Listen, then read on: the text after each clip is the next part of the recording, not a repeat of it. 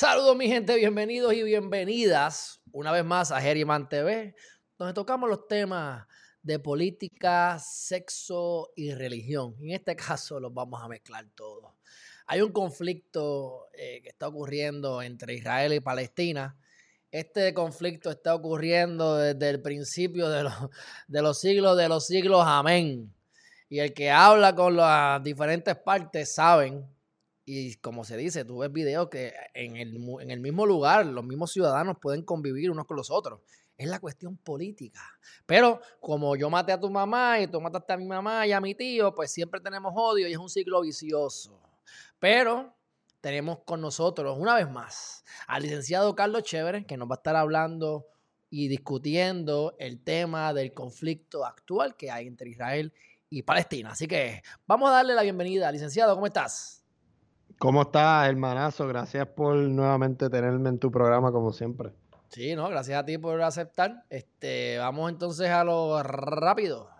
Luego de que se suscriban a Herriman TV y se suscriban a los chéveres del derecho podcast, cuéntame, ¿qué está pasando ahora mismo entre Israel y Palestina? Los bombardeos, he visto hasta, hasta, edificios que han caído y han colapsado con los ah, eh, sí, este, si puedes recordármelo como en cinco minutos cuando esté un poco más adentro del tema, porque si empiezo a hablar de eso específicamente que dices del edificio, es que quiero hablar de la Associate Press, para mencionarlo ahorita, que quiero darte un ejemplo específico como que de la crueldad. Pero para empezar, eh, esto es una esto es un problema que, viene de, siglos. Eh, hubo una, unas cruzadas, aunque tenían que ver eh, con el cristianismo y los árabes, eh, esta área en específica de, Tierra Santa, Palestina, Jerusalén, eh, es el hogar de tres religiones principales, eh, los musulmanes, la judía y, la cristiana. Los cristianos y los judíos fueron perseguidos por el imperio romano una vez se oficializó el cristianismo cristianismo en el Imperio Romano, pues los judíos eh, siguieron eh, siendo perseguidos. Entonces ya desde el Imperio Romano, eh, los judíos como civilización y, como religión empiezan a tener un patrón de persecución a todos lados en, en, donde se movían. Este otro ejemplo bien eh, fácil que se puede dar es el de España. España, ¿verdad? Fue en su tiempo eh, eh, un territorio del Imperio Romano hasta que, se cayó. Este, muchos judíos también se fueron a, a, España y ya en España, poniendo un contexto aparte histórico, pues ya tuvimos ese problema entre judíos y, musulmanes porque los españoles gobernaron ocho siglos en España y después que sacaron a los árabes, los católicos vinieron y te convirtieron a la fuerza o si no te tienes que ir a España. Y entonces otro ejemplo de verdad de persecución eh, contra los judíos, otro ejemplo, eh, en la Primera Guerra Mundial vimos mucho eh, de los judíos perseguidos y sufriendo discriminación específicamente en la milicia. Muchos de estos judíos se fueron a Alemania o, terminaron en Alemania, siempre han sido una población eh, que se ha movido, eh, ¿verdad? Eh, a través del mundo. Pues a final del siglo XIX, con el surgimiento en Europa de los movimientos nacionalistas, específicamente el concepto de antisemanticismo, pues empezó a desarrollarse esta idea de un hogar eh, para los judíos y se empezó eh, a, criar y a adoctrinar a los judíos a que su identidad estaba íntimamente relacionada con el volver a Zion o, lo que es hoy día, ¿verdad? Israel. Y pues entonces los israelitas, y esto lo han dicho muchos israelitas, ellos desde que nacen se le vincula su identidad como persona con el Estado de Israel. Entonces, yo soy judío, por lo tanto, eh, eh, yo estoy íntimamente relacionado con Israel. Y por eso es que rápido ellos te flipean el argumento cuando tú estás hablando algo y mencionas algo mal de Israel. Ah, tú eres antisemántico. Porque ellos ya crecieron y están endoctrinados mentalmente por el Estado a que eh, el ser judío está íntimamente relacionado con ser Israel o con el Estado de Israel. Si tú me criticas al Estado de Israel, tú me, estás criticando, tú me estás criticando mi religión judía, tú eres antisemántico. Eso es un brainwash dentro de, este dilema político y de foreign affairs que esta gente utiliza eh, para salirse con la suya. Mira, eh, ellos son altamente inhumanos y, violan muchos derechos humanos. Quiero que sepas que la CIA, cuando quería hacer lo del waterboarding, ¿verdad? Eh, aunque lo hicieron, pero cuando estaban en el proceso de que no lo estaban haciendo escondida, que estaban todavía en el proceso burocrático. ¿Qué waterboarding? waterboarding es cuando se echa una persona hacia atrás, boca arriba, y se le abre la boca y entonces se le tapa la cara completa y se le echa agua encima. Ah, una tortura, torturando. Tortura, y entonces se le crea una sensación a la persona de que se está ahogando. Pero no se está ahogando, tú le estás creando la sensación. Y eso es tortura. Pues ellos, antes de que se fueran escondidas a hacerlo, eh, ellos lo estaban eh, pasando por el proceso burocrático y en los memos legales lo que citaban era al Estado de Israel que se había inventado esa técnica de tortura y de dónde lo sacó el Estado de Israel y los judíos, de Inglaterra, que fueron los que hacían eso, y, voy a explicar ahora, eh, en el 1890, 95% del territorio de Palestina eran árabes. Entonces ellos pertenecían a lo que era el Imperio Romano. El Imperio, Roma, el Imperio Romano era el Imperio Otomano.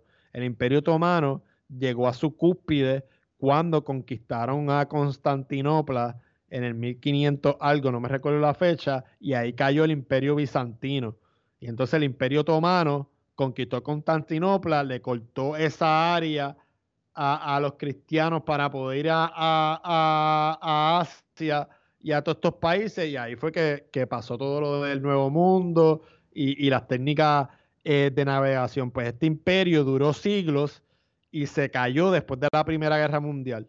En la Primera Guerra Mundial, los malos, o lo que le llaman los poderes Axis, eh, estaba el Imperio Austrohúngaro y el Imperio Otomano. Y ellos fueron los perdedores eh, de la guerra. Y los aliados básicamente eh, lo que hicieron fue que se repartieron, desmantelaron los imperios o sea, eh, desmantelaron el imperio austrohúngaro y desmantelaron eh, el imperio otomano y obviamente desmantelaron Alemania. Eh, y cada pedacito de tierra ellos acordaban en administrarlo uno solo o entre ellos. ¿Qué pasó con Palestina cuando cayó el imperio otomano? primero Inglaterra acordó con las potencias aliadas que lo iban a administrar entre ellos en un pacto que se conoció como el Pacto de Sky-Picot de 1916 y luego eh, en 1927 finalmente se creó el mandato eh, de Palestina, que era entonces como un protectorado o un mandato. Eh, ¿Por qué la palabra mandato? Porque esa fue la palabra que se le dio por tratado en el tratado eh, que acabó con la Primera Guerra Mundial, que creó la Liga de Naciones, eh, que fue la primera organización internacional, aunque no tuvo éxito, pero fue la primera organización internacional. Y pues eso, eh, los países que no podían desarrollar estos, territorios que desmantelaron de los imperios, que ellos dentro de su visión racista y colonial no, no identificaban que no podían gobernarse solos, pues le asignaban una potencia aliada o, entre todos ellos la gobernaban. Y pues usando la palabra del tratado, eh, se creó en 1927 el mandato de Palestina bajo el gobierno de, Inglaterra. Entonces, dándole para el frente, cuando se acabó la Segunda Guerra Mundial, eh, Inglaterra dijo, mira, este, desde hace tiempo yo siempre he, querido dentro aquí de Palestina eh, crear un Estado eh, judío eh, vamos a darle un pedazo de tierra aquí a los judíos eh, y vamos a mandar a todos los judíos eh, que quedan y que quedaron luego del sufrimiento de la Segunda Guerra Mundial para Palestina. Y, así fue que se creó el Estado de Israel. Pero desde la creación del Estado de Israel, ellos han ido colonizando el territorio palestino. No han vivido ni han sabido coexistir con los palestinos, porque lo de ellos es erradicarlos del planeta. Y si les pregunta, ah, pues si no te vas a otros países árabes y no me dejas a Palestina para mí, pues eh, erradícate, muérete.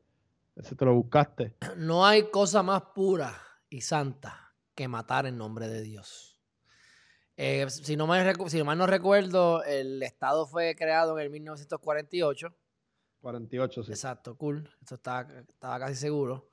Y también hay un hecho que por lo menos hasta hace unos años atrás, que fue mi última búsqueda, cada vez que llega un caso de violación de derechos humanos relacionados a los conflictos entre Palestina e Israel, que llegan a las cortes de la ONU, hasta mi conocimiento, todos los casos que se han resuelto se han resuelto a favor de los palestinos.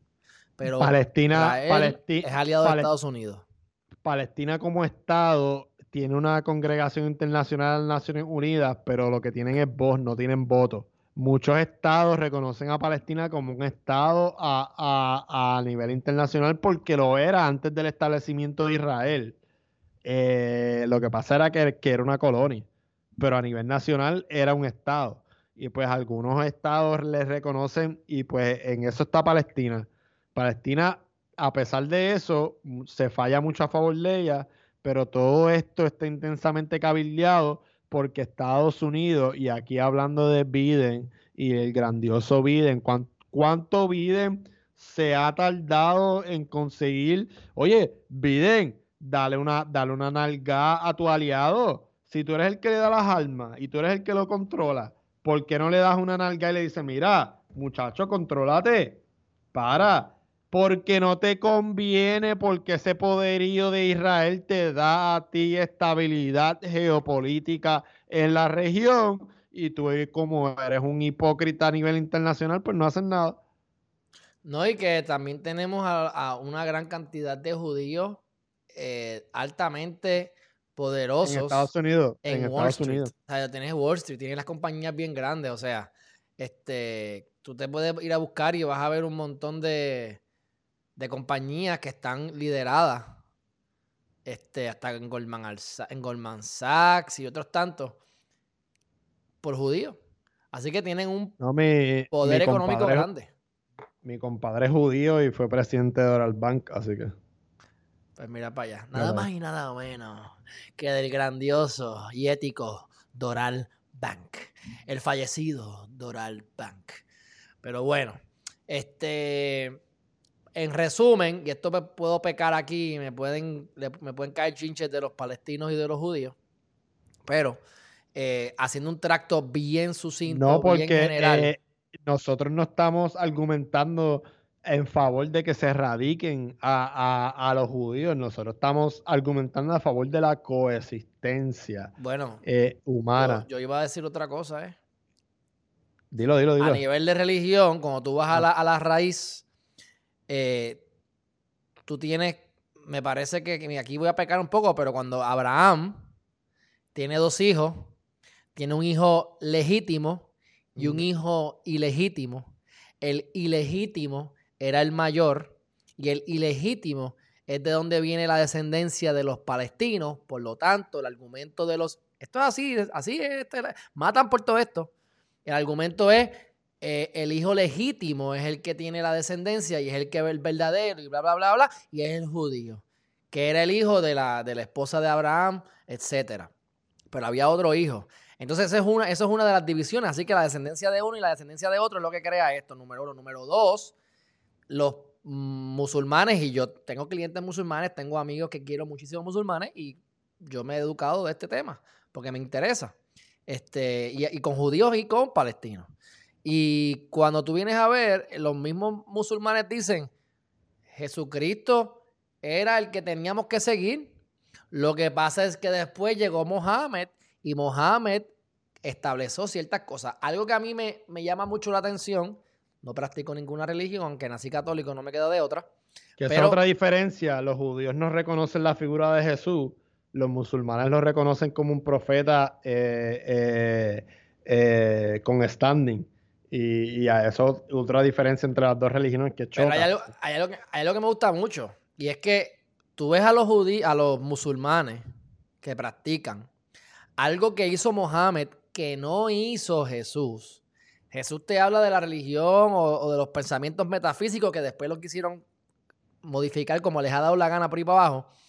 Pero hay una cosa bien diferente, es que cuando tú vas a la religión de los musulmanes, ellos no solamente te bregan con la religión, ellos te bregan con el estado legal, cómo tú vas a heredar, cuáles son los roles del hombre, cuál es el rol de la mujer en la sociedad.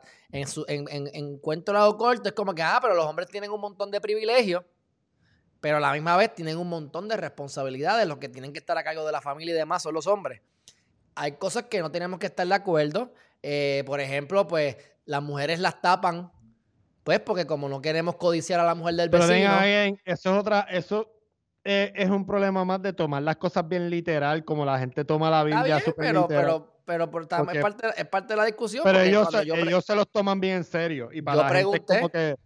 Yo pregunté, mire, ¿y que entonces qué me vas a decir de la mujer esta que la tiene tapada? Dice, bueno, lo que, pasa es que, yo soy... Eh, mala mía que te interrumpa.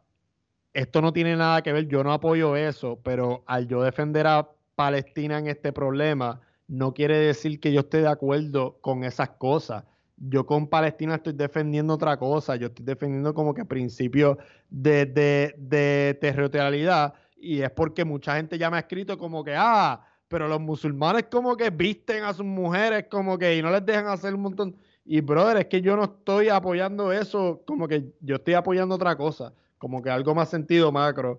Y, y, y, y y esa eh, particularidad que tú mencionas de, cuán intrusivo es eh, el Corán, por ejemplo, yo no tengo tanto conocimiento como tú, pero me he topado con ese comentario en específico y pues quiero aclarar específicamente para tus seguidores eh, y para los que ven estos videos y te escuchan, que, que esto no tiene nada que ver con, con, que si tú y yo, ¿verdad? En este asunto, si defendemos a Palestina, estamos de acuerdo con esas prácticas o no. Esto es una cuestión de derechos humanos y política. Es, correcto, y eso no es tema de esta conversación. Correcto, exactamente. Y pues quería aclarar eso también porque es bien fácil confundirlo porque es un tema bien complicado. Bueno, pero eso eres tú. En mi punto de vista, yo digo, hay mujeres que están de acuerdo con eso, pero la razón por la cual eso ocurre, según me dice el musulmán, es, de acuerdo o no, yo tengo que estar con una sola mujer a menos que tenga dinero para mantener muchas, ¿verdad? Pero estoy con mi mujer. Yo tengo que dominar mis pasiones. Yo soy un enfermo y tengo que masturbarme o, me quiero masturbar o, o, no quiero codiciar a la mujer del vecino. Así que a todas las mujeres vestirse de esa forma, pues no es sexy, no le estoy viendo las piernas, no le estoy viendo las nalgas. Y entonces eso hace que yo pueda mejor dominar mis pasiones y no pecar de acostarme con la del vecino o pegarle cuernos a mi mujer. Estemos de acuerdo o no, a mí, a mí, plin, o sea, es cuestión del hecho para que la gente pueda entender. Y si no estás de acuerdo, pues no pertenezca a la religión. Y si no te gusta, pues vete. Hay de todo, hay extremas, están los chiitas y los sunnis y toda esta cuestión. Y normalmente los que son minorías son los que quieren controlar y los que crean muchos caos. O sea, hay extrema izquierda, hay extrema derecha, y hay locos, y hay gente que, que, que están mal. Pero yendo a la base, cuando vienes a ver, para mí, puedo pecar de esto, es más completa la de los musulmanes a nivel objetivo. Yo no practico ninguna. ¿Pero por qué? Porque número uno, no hay un intermediario entre ellos y Dios.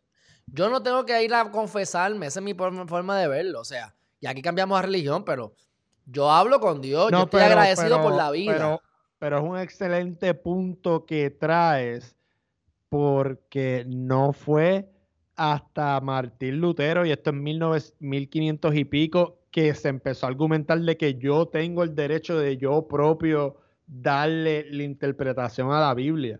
Yo tenía el intermediario a la iglesia Y, la iglesia católica te decía cómo pensar, el dogma te lo leía. y, tú no lo podías, y tú no lo podías interpretar tú mismo bajo tu cabeza, como que tener esa relación íntima, como que con, la religión. Que es un excelente Y aparte de que, número uno, ¿qué quería la religión católica? Saber de qué pecaba, para saber tus puntos débiles y poder manipularte mejor. Y número dos, si me das dinero, vas para el cielo. Así que las indulgencias es la manera de crear de la nada. Se hicieron de mucho dinero y creció la religión políticamente hablando y económicamente hablando por estar perdonando los pecados. Así que el que hubiese un intermediario entre tú y Dios es un negocio, es un maldito negocio. Entonces, pues, esa es otra cosa. Ellos se tiran al piso a las 12 del mediodía, los que practican, para tener esa conexión directa. Pues yo estoy de acuerdo con eso. Pero independientemente esté o no esté, lo que estoy haciendo ciertas distinciones. Pero ¿qué pasa? Sí se han matado unos a los otros. Así que es como que, bueno, chévere, tú mataste a mi abuelo y yo maté a tu tío. Y tú te vas a acordar de que yo maté a tu abuelo y yo a tu tío. Nos vamos a matar siempre. Pero es curioso porque yo he visto organizaciones en las que en Palestina lo dirige un judío y, eso es, es, grande decirlo. Este, y hemos visto entrevistas en donde hablan entre los, los ciudadanos de a pie, los cualquiera, los de las masas. Y ellos no tienen problema, como norma general, entre uno y los otros. El problema es a nivel político. El problema es a nivel de dinero, el problema es a nivel de armamento, el problema es a nivel de... Es, todo es sexo, dinero. De Estado. Y religión. y todo se da y todo va de la mano. O sea, es política y chavo. Ahora, para traerte el tema del bombardeo, querías que te recordara lo del edificio. Nada, que ellos nada más le dieron aproximadamente 40 minutos al edificio de la Associate Press. O sea, ¿cómo eso, era de, eso era de la prensa. De la prensa. Uno de los edificios que ellos tumbaron, ellos le dijeron, mira, tú tienes 45 minutos para salirte de ahí, yo lo voy a tumbar. Y todos los periodistas que estaban ahí tuvieron que salirse. o sea, que no mataron a nadie. No, pero les dieron un ultimátum y les dijeron que se podían llevar las cosas. Como que, miren, 45 minutos voy a bombardear, váyanse. Atacando directamente la, prensa, y la libertad de prensa. ¿Y dónde está las franjas de la, de la libertad? ¿Dónde está Joe Biden? ¿Dónde está Joe Biden? Joe Biden está con, como siempre ha estado, en la política y como dice, vengan para donde mí, inmigrantes, que te vamos a dejar entrar, pero entonces no necesariamente. Oh, pero no, no. Ellos tienen sobre 20 mil niños. Eh, eh, en lo, salió ayer un comunicado de prensa o algo que filtraron algo. Ellos tienen como 20 mil niños. O sea, igual que Trump. Y, te pregunto, ¿eso lo está diciendo la prensa? ¿Lo está diciendo CNN? ¿Están criticándolo o es la doble vara como siempre? Pero bueno, esto es un conflicto que no va a acabar, es un conflicto triste y es un conflicto que como repetimos y culminamos, cada vez que llegan a una corte internacional, le dan la razón a Palestina y se lo a un organismo internacional. Y como dicen por aquí, los judíos corren o dominan el Wall Street en Nueva York. Así que te estás metiendo con gente de dinero. Y a diferencia de los puertorriqueños, que esto es una crítica para nosotros, ellos se ayudan entre sí. Tú ves a un judío que es un judío, este, ayudan entre sí. El cubano llega a Puerto Rico en los 70, en los 60, en los 80, y el cubano ayudaba al cubano. Sin embargo, el puertorriqueño ve a otro puertorriqueño. ¡ah! Y se tiran la mala. Se tiran la mala. Y entonces, pues. Bueno, aquí mismo lo vemos. Y no nos quejamos. Ok, yo te digo, Alejandro, ¿verdad? Tú que estás en el mundo de las bienes raíces y qué sé yo, llama un día haciendo fake que vas a comprar algo y él llama como puertorriqueño. Y al otro día llama fakeando un acento americano y como gringo o como de otro país. A ver si te van a tratar diferente. Sí, pero, pero, fíjate, ahí mi argumento semi, semi a lo mejor en contra es que mi experiencia con mis clientes norteamericanos es que también está el precio puertorriqueño y el precio americano. Que a lo mejor te tratan mejor, pero también te van a querer pasar por la piedra porque ven un signo de dólar. Se cae de todo. Pero, pero estoy de acuerdo, estoy de acuerdo. Y en general, oye, yo hablo con mis clientes y, están felices en Puerto Rico porque me dicen, mira, y este es uno en específico, me dice, mira, Yo he viajado el mundo. Yo he viajado en cuantos sitios hay. Yo nunca me había encontrado con gente tan buena y tan decente como los puertorriqueños. Así que, porque aquí la gente es servicial, aquí la gente es buena gente, todo el mundo habla inglés para que el tipo entienda. O sea, eso está en, nosotros, pero sin embargo, cuando estamos en negocios, en cosas, pues como que el puertorriqueño, eh, ese es un cafre o ese es algo como que es instintivo, lo he visto, así que no es que no es que digo que es cierto falso, es que como lo he visto, pues al menos existe. Y si no se ha visto, pues crea fama y acuéstate a dormir, ¿entiendes? Ya, ya de eso se tiene fama. Exactamente. Pues bueno, chévere, cuéntame, ¿cómo te podemos conseguir?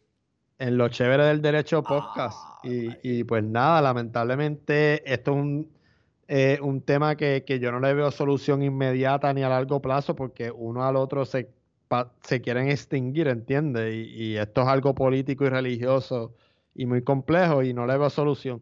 Mientras haya política, habrá religión. Y como esto es un conflicto de política y religión, mientras hayan políticos y hayan religiones, esto no va a acabar. Porque, repito, no hay cosa más pura y santa que matar a nombre de Dios. ¿Algo más, hermanazo? Eso es todo. Bueno, pues gracias por estar aquí una vez más. Seguimos en comunicación. Un fuerte abrazo. Hasta la próxima. Gracias, hermanazo. Gracias por la oportunidad. Cuídate. Te veo. Bye.